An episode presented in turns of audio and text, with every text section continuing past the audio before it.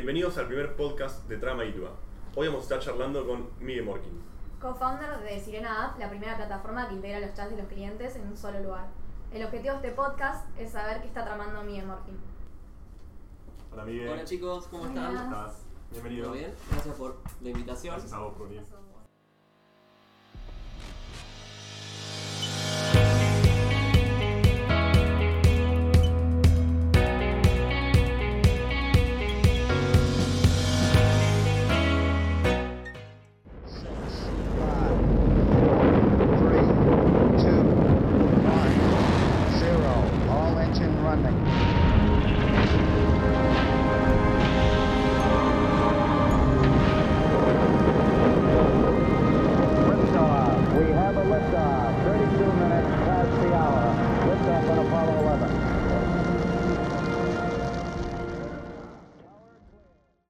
Contanos Miguel, ¿en qué momento crees que fue tu despegue? Mi despegue. Qué pregunta difícil. Em, no sé si despegué todavía, la empresa le está yendo muy bien. Eh, creo que por eso estoy acá también y les agradezco haberme invitado. Em, no, no- no recuerdo un evento puntual, la verdad que eh, fue una sucesión de cosas nuestra historia. Sí, este año, este último año, crecimos muchísimo la empresa y te diría que de enero para acá siento que la empresa despegó. Eh, así que sí, en términos de sirena, es el despegue. Y cuando estabas en la facultad, ¿ya sabías que querías emprender? ¿Ya lo tenías en la Oh. cabeza? Sí, a ver, yo desde chico sabía que quería. Yo decía que quería ser inventor, inventor cuando era chico, ¿no? Le decía a mis papás, les hacía los dibujos ahí, quería hacer, inventar cosas, no sabía bien qué quería inventar. Eh, un poco lo que me llevó a estudiar industrial, también yo soy industrial de Sí. Litua, ya saben. Eh, entonces, un poco me llevó eso, de querer solucionar cosas o crear cosas. Cuando estaba en la Facu, hacia, hacia los, últimos, los últimos meses, sabía que quería emprender, pero todavía no estaba seguro, no me sentía como yo seguro de ser emprendedor, digamos. Así que una de las, de las primeras. Mi primer trabajo fue en Continente 7, que es una empresa que nació también en el ITBA. Sí. Sí, que la compró Accenture hace relativamente poco. Eh, yo cuando salgo de, de industrial recibo una oferta de una aerolínea para laburar en Chile, de despegar y Continente 7. Y me metí en Continente 7 primero porque me encantó el equipo y además porque sentía que era una startup y que ahí iba a aprender, bueno, a ver cómo es armar una empresa donde éramos, creo que éramos 8, 7 personas y había que hacer todo. Así que sí, eso fue mi primer acercamiento al emprendimiento, digamos. Sí. Y sobre Rodati, Sí, desde, desde nuestro lugar, ¿se Sí. podría decir que fue tus inicios en el mundo emprendedor? Sí. Eh, antes de eso intentamos con Juli Bender, que es uno de mis socios, intentamos hacer otras cosas que tampoco funcionaron. Eh, de hecho, hicimos, hicimos un par de MVPs, o sea, Sí. un par de experimentos para, para probar ciertas ideas. Una de ellas era, miren qué loco lo que es el mundo, habíamos pensado en hacer como una aplicación para pedir, eh, para usar a los motoqueros para mandar cosas. Hoy existe una empresa que se llama Rappi. Sí. Sí. Nosotros descartamos esa idea. Claro. Eh, básicamente que habíamos pensado hacer esto para Brasil. Brasil es uno de los mercados con... no, es el mercado con ma- es el lugar, San Pablo puntualmente, el lugar con mayor cantidad de motoqueros, motoboys le dicen Sí. por... eh, y, y- y habíamos pensado hacer una app para centralizar todo eso y mandar cosas. Eh, decidimos descartar esa idea, primero porque se mueren un montón de motoboys todos los días, Oh. eh, hay un montón de quilombos ahí detrás, pero problemas, no se puede decir quilombos. ¿eh? Sí. Sí. Ah. Eh, problemas. eh, y entonces decidimos descartar esa idea y tampoco la vimos, creo. Tampoco vimos lo que iba a hacer, lo que hizo Rappi, por ejemplo. Ese fue el primer proyecto. Después hicimos Rodati, que duró dos años, más o menos, dos años y pico. Y ahí nace Sirena dentro de Rodati. Una herramienta Claro. que desarrollamos in- internamente en Sirena para que funcione mejor los negocios con los que trabajamos Claro. en Rodati. Ya refiriéndonos a Sirena, nosotros tenemos la duda de cómo identificaste el problema para arrancar con este emprendimiento. ¿Cómo lo Nosotros dentro de Rodati vivimos este problema durante dos años. Básicamente Rodati era un, eh, un sitio donde puedes buscar autos. eh, era como una especie de mercado libre solo para autos en Brasil. Y lo que nos pasaba era que le mandábamos un montón de tráfico a las concesionarias que trabajaban con nuestro sitio y tardaban un montón de tiempo en responderle a los clientes y a veces no lo respondían.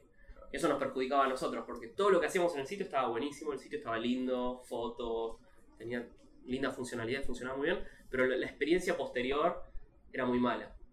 Entonces empezamos a, a desarrollar cosas para mejorar eso y una de las cosas que hicimos fue hacer una app que le dimos gratis a los vendedores que estaban en la concesionaria, donde cuando entraba un cliente de Rodati esa concesionaria le notificaba a varios y el primero que tocaba un botón le mandaba un WhatsApp o lo llamaba.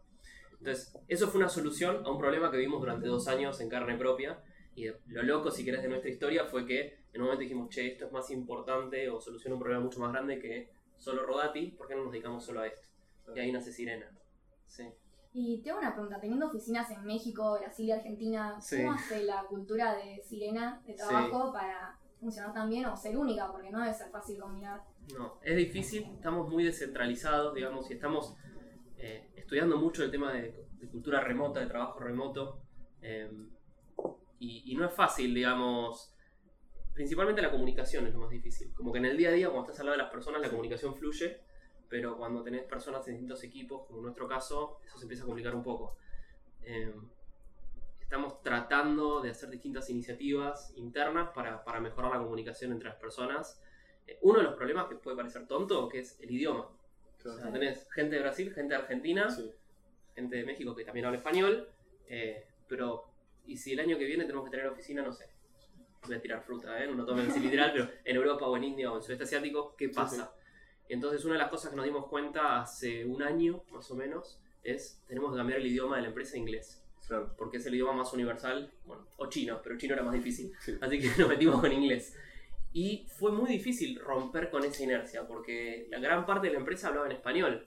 Eh, Claro. Entonces fue como, bueno, de ahora en más, por ejemplo, todos mis correos son en inglés, eh, to- todos los correos generales de la empresa son en inglés. eh, estamos haciendo un montón de cosas para que el inglés sea el idioma de Sirena. Claro. Y es difícil porque no lo hicimos desde el principio. Recomendación, Claro. tip, ahí va, tip, para alguien que esté armando una empresa de software, por ejemplo, como en nuestro caso, que sepa que va, va a escalar a varios países, capaz que empezar lo antes posible con inglés para mí está bueno.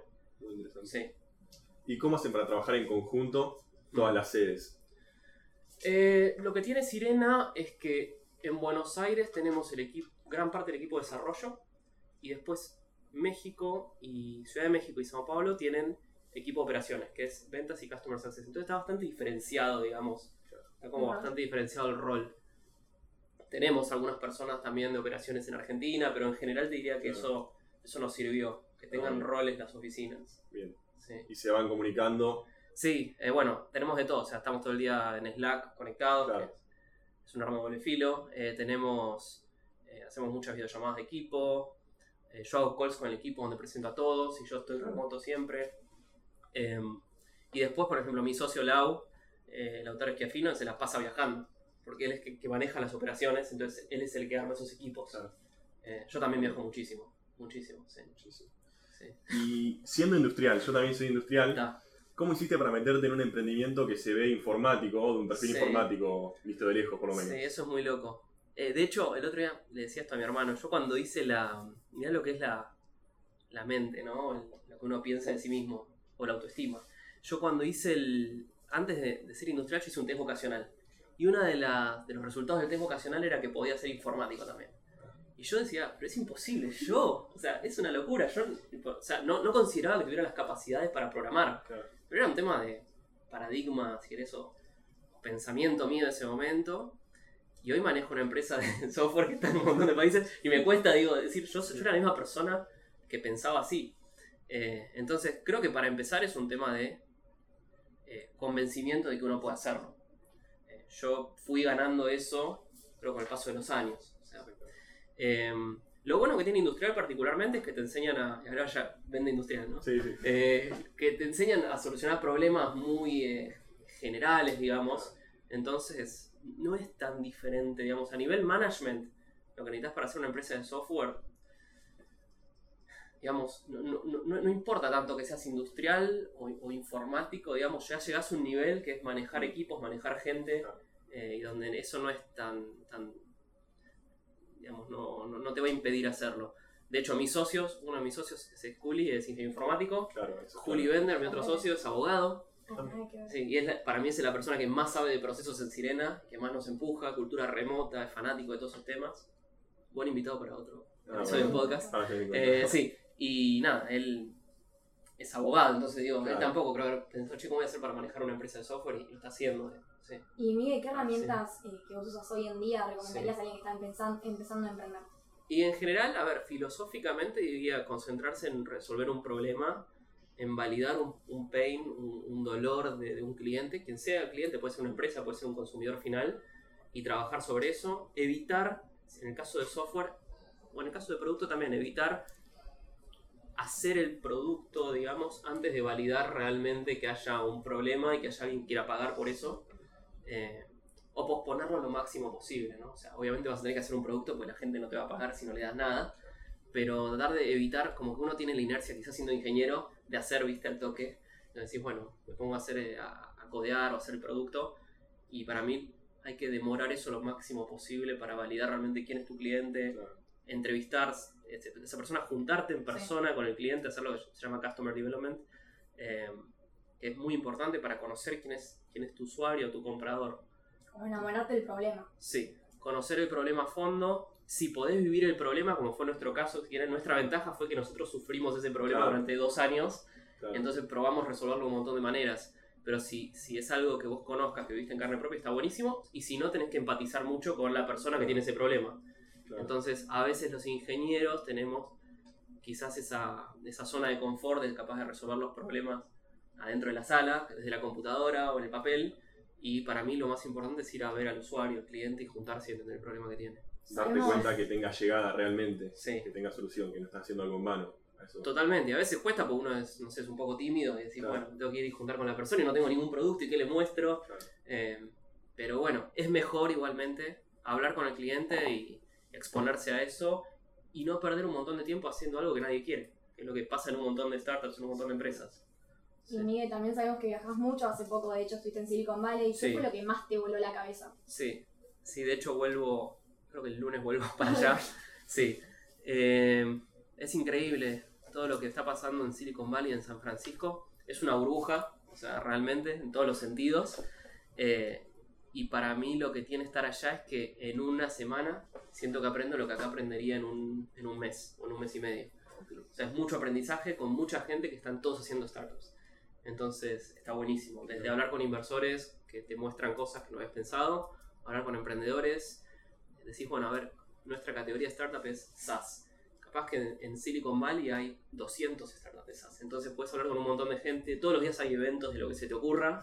Abrís Startup Event, eh, Eventbrite, no sé si sí, lo claro. está ese. Bueno, y ves y decís, bueno, a ver, acá hay un, hay un evento de diseño de producto, hay un evento, mañana hay un evento de, no sé, Increíble. eh, sí, manejo de cultura remota, y es como que todos los días tenés algo para aprender, está buenísimo. Sí.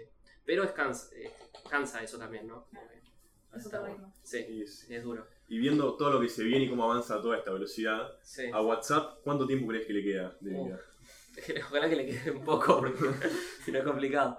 Eh, no, eh, es, es futurología, digamos. Lo que, lo que estoy seguro es que si hay algo que le gane a WhatsApp, va a ser algo, no creo que sea otra herramienta de mensajería. Eh, dudo que sea, no sé, Facebook Messenger, por ejemplo, acá en, Latinoamérica, o, o Telegram. Quizá Telegram tiene un buen producto, podría llegar a competirle. Pero es difícil porque ya es un mercado, o sea, tiene economías de, economía de escala, no, efectos de red, efectos de red. Entonces, una vez que, que- que una, una plataforma de mensajes se instala en un país o en una región es difícil sacarla, a menos que sea algo completamente distinto. Entonces, no sé si lo que va a matar WhatsApp es otro mensajero o, no sé, hologramas o otra cosa completamente loca que ni estamos pensando ahora. Claro. Eh, pero no te respondí tu pregunta, así que No, es que bueno, si supieras, serías. sí, estaría Sí. ya construyendo eso. Claro. Después contanos cómo es tu día a día. ¿Cómo haces para organizarte? Trato de arrancar todos los días lo más temprano que puedo, porque soy más productivo por la mañana. Eh, lo primero que hago es armarme una listita muy simple en notas, eran las notas de la compu, o si no en papel, donde trato de anotar dos o tres cosas que sí o sí quiero que pasen ese día. Y después abajo tengo una lista con todas las otras cosas que pueden pasar. Eh, entonces, si termino el día e hice esas dos, e hice esas dos cosas, o esas tres cosas, estamos bien, ya ganamos. El resto es nice to have, digamos, está buenísimo, pero no me mueve tanto la aguja. Trato de responder a todos los correos una vez por día. Eh, hago inboxero. ¿Qué más hago? No, eso es más o menos. Uso el calendar. Ah, Mis herramientas son el mail eh, para responder eh, los correos, calendar para organizarme más o menos el día con las cosas más importantes, una nota muy simple y después uso bastante sirena porque hago muchos demos de producto claro, y le respondo a la gente por WhatsApp por ahí. Claro. sí. sí, muy Sí. bueno. Y bueno, ya que estuvimos hablando de todo lo que se viene y los cambios que estamos viviendo, contanos ¿Qué estás tramando? Está buena, me gusta el juego de palabras. Eh, estamos, a ver, lo- volviendo a WhatsApp, lo que estamos viendo es que WhatsApp es la herramienta número uno de mensajería a nivel mundial. Casi uno de cada cuatro personas usa WhatsApp en el mundo. Entonces estamos, eh, hoy Sirena es muy fuerte en la TAM. Hoy tenemos prácticamente en cada país de Latinoamérica tenemos por lo menos un cliente, incluso en República Dominicana o lugares medio locos. Eh, estamos, considera estamos analizando cuáles las otras regiones donde WhatsApp es muy grande eh, vamos a atacar ahora. Eh, empezar. Y ahí tenemos India como una alternativa, Europa o sudeste asiático. Son los lugares que estamos viendo. Fuera de eso trato de hacer ejercicio. eh, hago- eh, entreno Kung Fu, me encanta. Sí, eh, y estoy estudiando chino también. Ah, mira. Sí, hace, hace un par de años empecé a estudiar en el ITBA. Se abrió una clase, me metí. Después la cerraron porque éramos dos gatos locos.